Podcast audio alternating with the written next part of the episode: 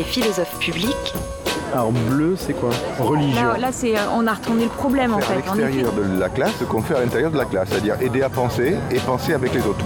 Bon, alors non, non, on a le droit, on a, on a le droit de retourner. Hein. C'est sûr. Rouge, société. Poser des questions, mais c'est peut-être de créer un, du désir. Parce que les questions, on se les pose ensemble, on se les pose mieux.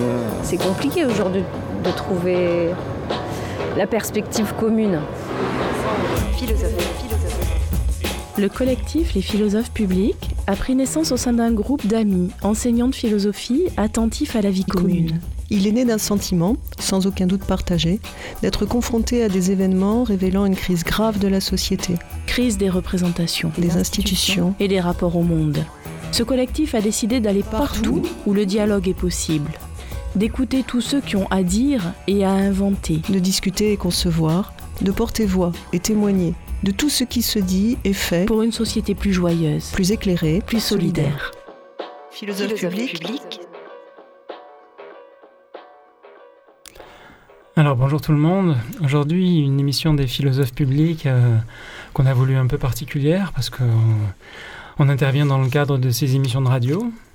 Et puis on avait envie d'un peu aussi de, bah, de la tester cette émission de radio là, de voir euh, euh, ben, quel son elle rend quand on, quand on tape dessus. Souvent on fait des choses comme ça, hein.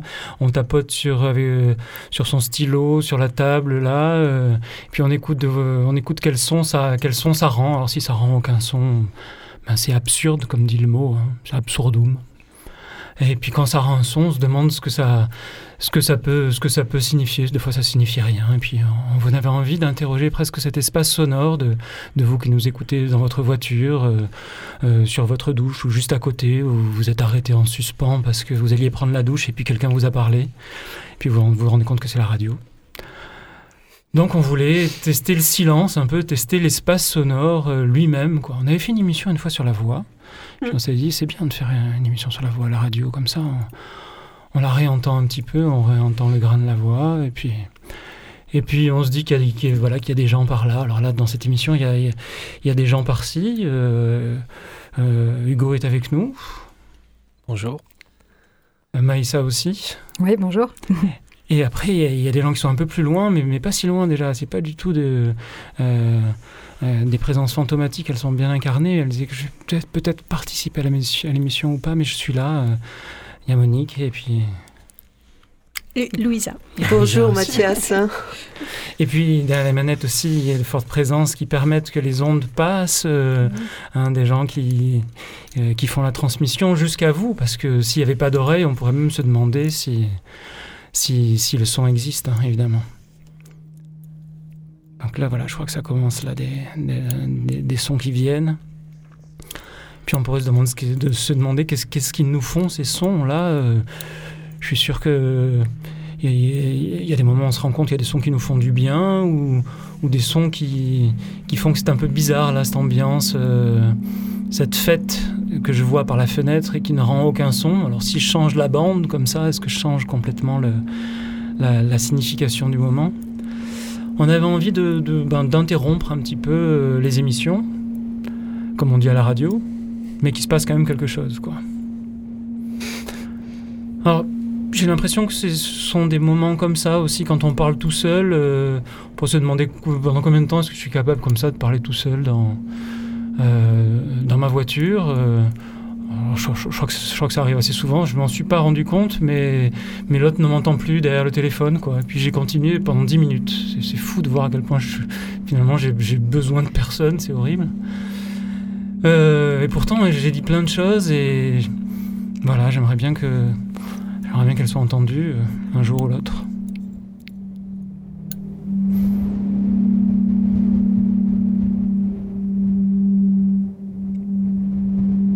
Puis je me rends compte qu'il y avait quelqu'un dans ma voiture derrière, à, à la- à l'arrière, comme ça, je l'avais pas vu. Quelqu'un est monté euh, à l'arrière, alors euh, euh, je me retourne et puis je pourrais me demander, ben, qui c'est cette personne-là finalement, à, qui on parle quand on parle tout seul et s'interroger un peu sur l'adresse aussi.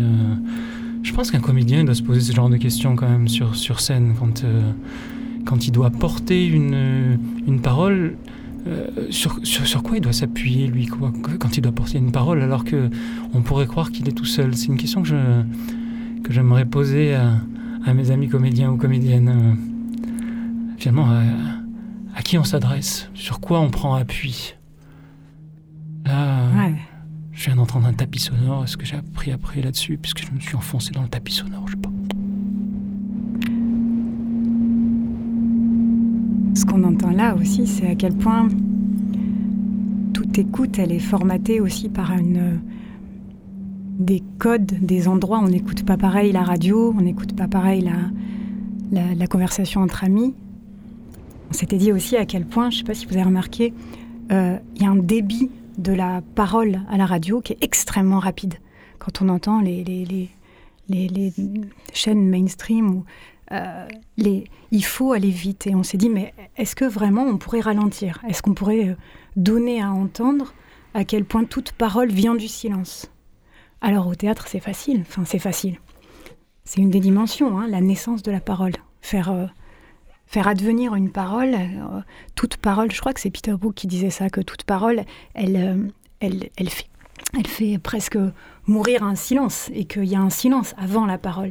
Et ça, quand on, quand on débute au théâtre, on, on s'en rend pas forcément compte. On, on se jette sur la parole comme si ça y est, c'était euh, la justification et notre droit à exister en tant que comédien. Mais Et la pourtant, par- ouais. c'est- dedans, c'est pas possible. La parole, elle peut pas être habitée par euh, le silence.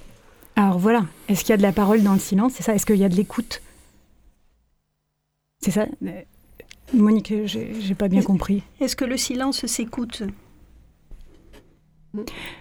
Pascal, il disait, euh, euh, vous la connaissez sûrement, le, le silence de ces espaces infinis mais frais. Et c'est- très beau aussi. Est-ce que le silence est effrayant? Et, du coup, on se jetterait sur la parole comme, euh, voilà, comme ce, comédien débutant Ou alors est-ce que c'est parce qu'on n'a pas les...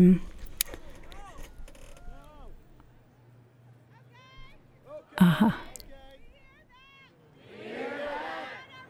c'est fou aussi comment ça change. Tu vois, il y a le début de ce qu'on a entendu là. J'étais déjà dans un imaginaire et puis après euh, des, des paroles qui arrivent. Alors est-ce qu'on les écoute? Est-ce qu'on est déjà transporté ailleurs? Est-ce que je comprends ce qui se dit Est-ce que je cherche à comprendre C'est ça, écouter, c'est, c'est aussi euh, le kairos, hein, c'est savoir laisser ce qu'il y avait juste avant, même si ça nous tenait à cœur et on voulait parler de Pascal, mais non, là on a eu une surprise et donc on saute, on saute et on saisit par, le, par la mèche de cheveux le kairos qui passe et puis ça y est, on est ailleurs. Moi j'aimais beaucoup au tout début quand ça a commencé à passer, là, le son que vous entendez euh, à la radio, dont j'ignore à peu près tout. Ça m'a fait penser aux émissions de Radio Galère, vous savez, qui étaient ces émissions où on entendait à la radio euh, des bruits de mobilette à Marseille, et puis un bruit de rue. Et puis ça faisait tellement bien. Et on se disait, mais, mais qu'est-ce qu'on est en train d'entendre là? Est-ce que c'était du silence ou est-ce qu'au contraire, il n'y avait pas, comme il est en train de se passer, le silence c'est qu'un point de vue? Parce que les pythagoriciens pourraient répondre à Pascal, mais euh, les espaces infinis, c'est l'harmonie des sphères. C'est-à-dire que c'est déjà musical. Il y a- c'est- il y avait- il n'y avait pas du silence comme il n'y comme il n'y avait pas qu'un ciel noir. Quand on est dans la nature, le ciel il est constellé d'étoiles, quoi. Donc le, c'est quoi ce silence-là? Euh, qui m'effraie Est-ce que c'est pas parce que je suis arrivé à l'écoute de mon propre corps que je suis complètement effrayé? Justement là-dessus, euh, je ne sais pas si c'était John Cage qui disait que le silence euh, n'existait pas, parce que quand on se retrouve dans une salle comme celle dans laquelle nous nous trouvons, qui est isolée acoustiquement, on se retrouve à entendre deux sons qui sont le son de notre cœur et des fréquences très aiguës qui viennent de notre système nerveux, dans notre tête. Donc finalement, faire silence, ce serait détourner notre attention, reconfigurer notre attention et euh, la, retourner vers des choses que habituellement nous n'écoutons pas.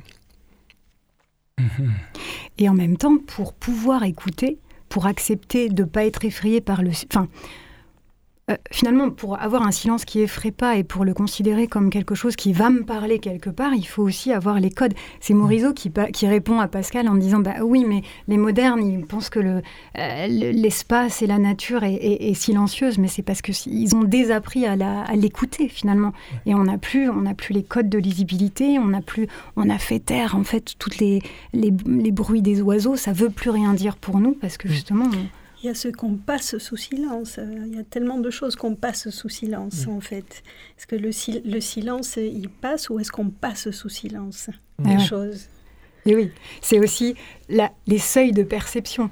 À quoi on se rend disponible En se taisant, tout à coup, on peut accueillir euh, ce qui était des petites perceptions ou des perceptions infiniment. Euh, euh, mais finalement, la vie aussi, c'est passer sous silence un certain nombre de choses parce qu'on n'a pas le temps, parce que on est dans l'urgence de l'action et de la vie, quoi. Mm.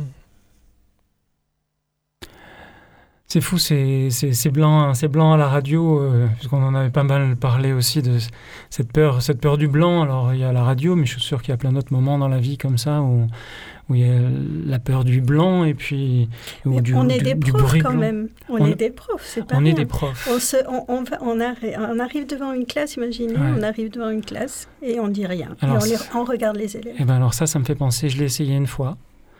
Et ça s'est très mal passé. Non, je euh, je l'ai essayé une fois. Effectivement, je me rappelle. Donc, c'était je, rentrais d'avoir enseigné au Maroc. C'était ma première classe euh, sur Arles.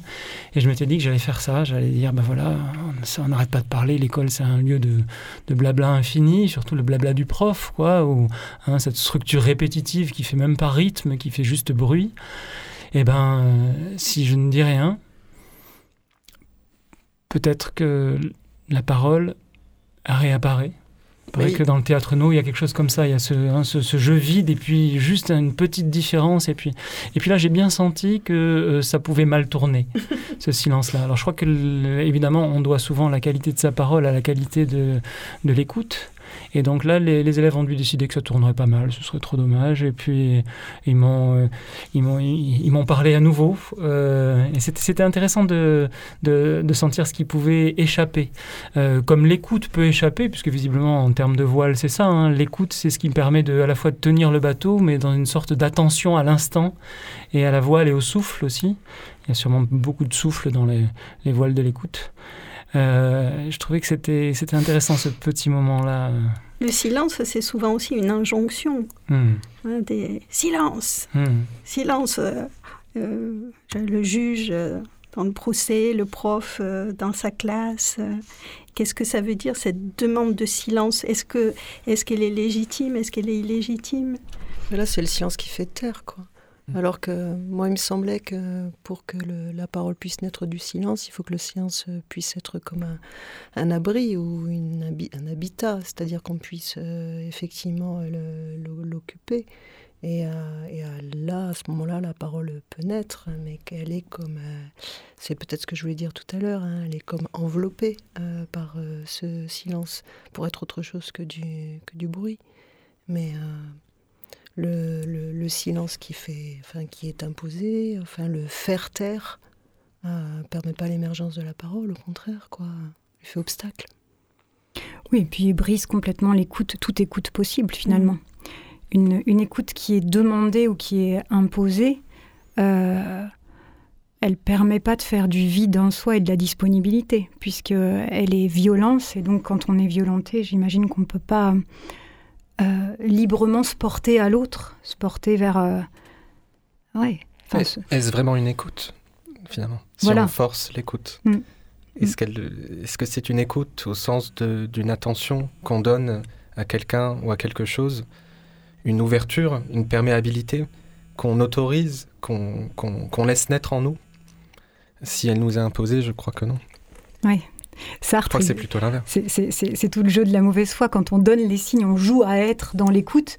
Finalement, il n'y a rien de pire pour écouter. Euh, enfin, l'élève qui, donne les signes de l'attention au prof, bah, il est tout dans, il est dans l'inverse de, de, hmm. la disponibilité et de l'écoute, quoi. oui. Cette violence de l'écoute, je crois qu'elle est dans une, des étymologies. À obéir, c'est euh, à la fois obéir et entendre. Et c'est étonnant ce, lien entre les. C'est Pascal Quignard qui travaille ça dans la haine de la musique, hein, qui nous dit à quel point la musique est partout, euh, euh, sur les, dans les ascenseurs, euh, sur les parkings, etc. Alors effectivement, il y aurait sûrement cette distinction entre écouter et, et, entendre, mais cette, cette, cette, injonction aussi à dire, à dire suis-moi. je ne sais pas si c'est la sirène à Ulysse là, mais en tout cas c'est le, fait. Et Pascal Quignard revient souvent sur le fait que les oreilles n'ont pas de paupières. Mm. Euh, à la limite, on pourrait fermer les yeux, euh, mm-hmm. tu vois, et, et qu'en même temps, même on peut se boucher les oreilles, certes, mais comment est-ce que c'est quand même tout le, tout le temps là Comment est-ce qu'on peut rendre fou et, Et c'est intéressant ce vide-là, ce vide où il y a sûrement plein de manières d'écouter, comme il y a plein de types de silence aussi. D'ailleurs, effectivement, je ne pense pas que ce soit les oreilles uniquement qui écoutent, il y a aussi tout le corps qui est mis en vibration. Et euh, si on entend mal à partir de nos tympans, on peut entendre, on peut écouter aussi euh, d'une manière plus euh, solidienne, je dirais, avec une casquette de physicien. C'est-à-dire? C'est-à-dire par mise en vibration mmh. de, des liquides qui forment mon corps, par mise en vibration de mon squelette. Ce sont des choses qui sont inventées aussi pour des personnes sourdes et malentendantes. ce sont d'autres modes d'écoute qui passent par, non plus par la mise en vibration de l'air, mais par la mise en vibration de, de matière. Et j'ai même l'impression qu'on pourrait écouter quelque chose qui n'est pas déjà là. À savoir que quand on, par exemple, quand on pratique un instrument de musique et qu'on joue à l'écoute, euh, il faut apprendre à se taire pour être surpris pour la phrase d'après. Autrement, on se retrouve là et, et jouer. On, parle de jouer à l'oreille aussi, hein. mmh.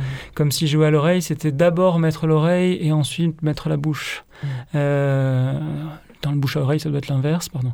Mais euh, hein, ce serait, ce serait commencer par autre chose et puis on est dicté. Euh, il y a plein de choses que je trouve intéressantes comme ça dans, dans la pratique de, de, la musique, hein, où le mm. silence est une valeur, mm. où, euh, on peut sentir aussi qu'on bavarde, mm. on le sait, mais, mais on cherche, on tâtonne. Il y a tout ce courant de pensée en, en, en, cognition de la musique incarnée qui postule que le son contient euh, une, des actions. Donc au-delà d'entendre un, des sons, euh, d'entendre une fréquence, une note de musique ou du, verbe dans le cas de la parole, on entend aussi des actions. Euh, si je froisse, si je fais ce son-là, on, peut s'imaginer, peut-être vous l'avez imaginé, ma main qui froisse une feuille de papier. si évidemment on entend le son d'un souffle, ça va transmettre un état physiologique au-delà d'une information, j'allais dire, euh, physiologique, qui, qui, va me rendre empathique. En fait, si le son contient des actions, effectivement, en, musique ou en parole, il, peut contenir euh, des états de corps. C'est toute la. On retrouve ici la, la, Gestalt théorie euh, euh, avec Merleau-Ponty qui dit effectivement qu'il n'y a pas. En fait, on, aurait pu penser que l'écoute était passive, comme si on était à la, dans un moment de réception d'un son. Mais de fait, toute perception, elle est déjà mise en forme. Et si, si j'aime bien, si, on entend ça, effectivement, c'est que déjà, on est, euh, notre écoute est déjà informée. Enfin, on a déjà informé notre écoute de tout un monde déjà, déjà avec des, des, formes qui sont déjà là, en fait. Mmh. Oui. oui. Puisqu'il me semble très sensible là, dans ce, qui vient de se passer, à savoir ces bruits autour de la table, c'est le côté délicieux aussi de, pour une fois, pouvoir euh, toucher une feuille euh, sur la table de la radio, ce qui est normalement formellement interdit, hein, parce qu'on pourrait faire du bruit au micro, et là, tout d'un coup, ça y est, on peut le faire. Hein. Et donc, il y a une sorte de détournement de, euh, du son interdit par, le, par cette possibilité. et je trouve que c'est là où on passe aussi d'une sorte de lecture linéaire d'un son qui nous dicterait une action, fait qu'on peut quand même en faire quelque chose et ça s'appelle devenir bruiteur. J'ai toujours trouvé ça très poétique, le fait qu'on entend le bruit d'une voiture qui crisse et puis on voit le bruiteur de, euh, dans sa cabine euh, en train de, euh, d'utiliser, genre je vous laisse imaginer quoi, ça peut être n'importe quoi, des billes qui tout d'un coup font des bruits de voitures qui crissent. C'est la définition même d'une métaphore. Exactement, c'est la définition même de la métaphore, hein, de ce détournement des images, ça porte ailleurs et ça montre que tout est encore possible dans les actions qui sont, proposées.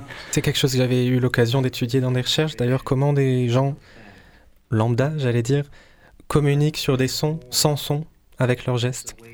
Et c'était une étude scientifique où il on avait demandé à des gens de communiquer, de, faire des imitations gestuelles pour communiquer sur un son. Donc l'oreille finalement euh, n'était plus présente. Mais par contre, l'incarnation euh, d'une action peut-être ou d'un son ou de plusieurs sons étaient euh, mis en lumière. Et l'écoute était toujours là, évidemment. Une forme d'écoute, eh effectivement, et peut-être plus large que l'écoute de seulement le son. Mm. Cela dépendrait de ce qu'on définit par son, effectivement. Ouais, c'est là qu'on voit que l'écoute, c'est aussi une manière de se porter au monde, en fait, mm. d'être à la fois attentif à ce que le monde fait en soi, quelle corde il fait vibrer à l'intérieur, si on, est, on prend l'image d'un clavecin comme si le corps était un clavecin, et en même temps comment euh, euh, comment je me porte au, monde tout en écoutant quoi. Mm. Oui.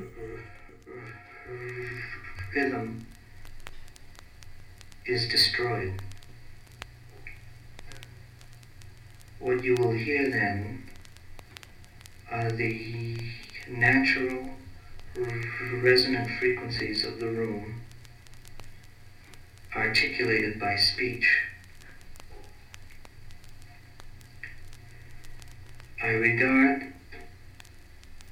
this activity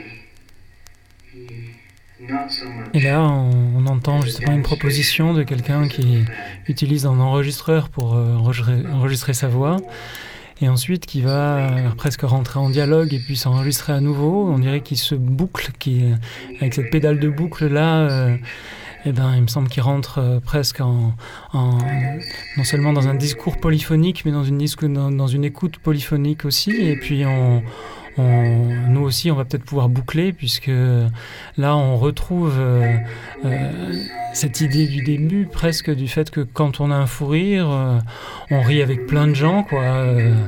et donc, même seul, on convoque une sorte de communauté possible, de d'écho possible il me semble voilà qu'on est on est on est peuplé. On pourrait presque on pourrait presque dire ça. Et, et peut-être que ça pourrait c'est ça qui donne aussi euh, une certaine assise quand on accepte de de, de jouer seul. Je pense à, à Perrine Mansuy qui est une pianiste marseillaise qui, qui, qui est en train de préparer un album solo et je me dis qu'il faut amasser beaucoup de matière sûrement pour se sentir assez peuplé, pour quand on joue absolument seul dans une immense salle vide, pouvoir s'appuyer sur plein de choses.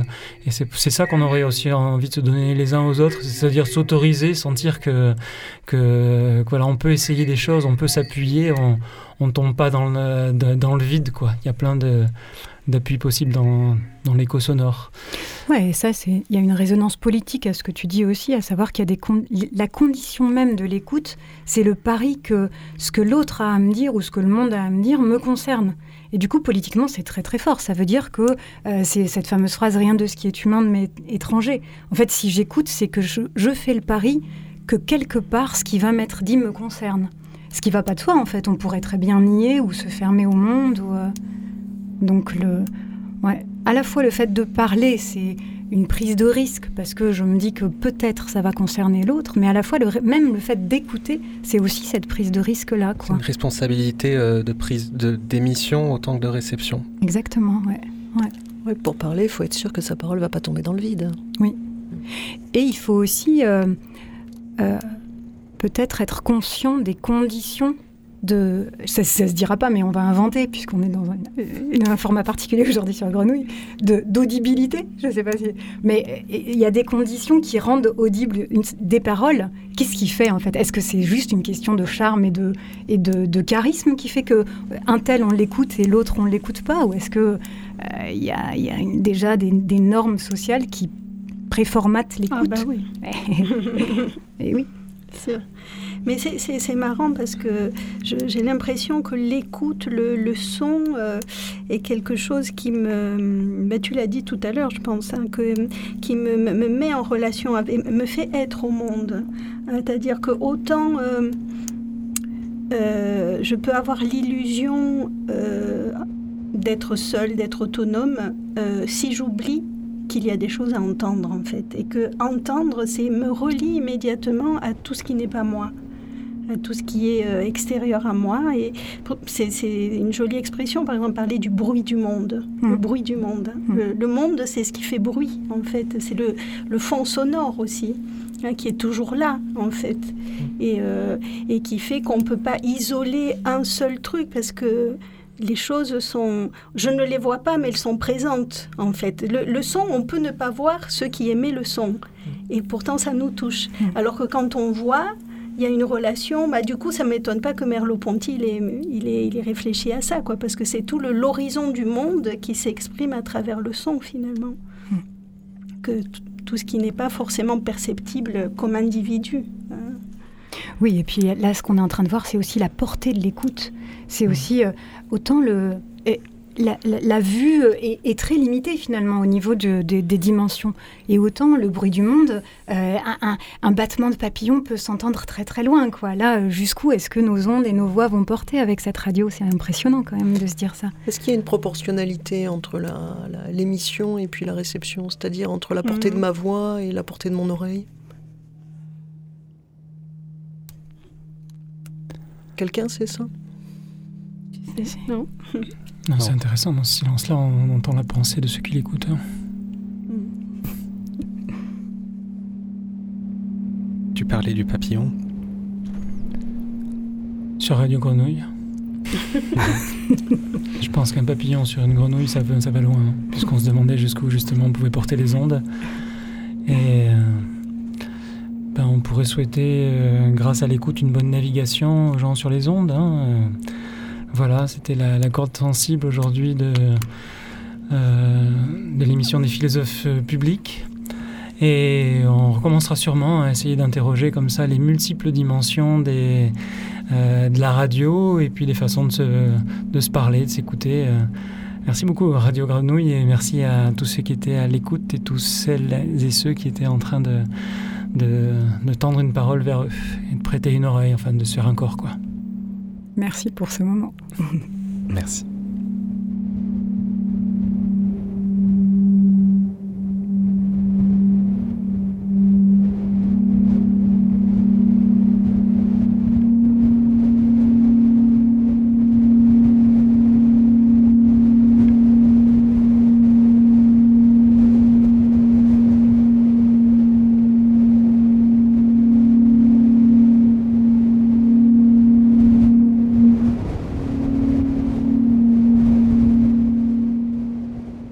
vous entendez là, c'est un post-scriptum, c'est du vent, c'est le son du vent qui passe dans des tuyaux en Bolivie.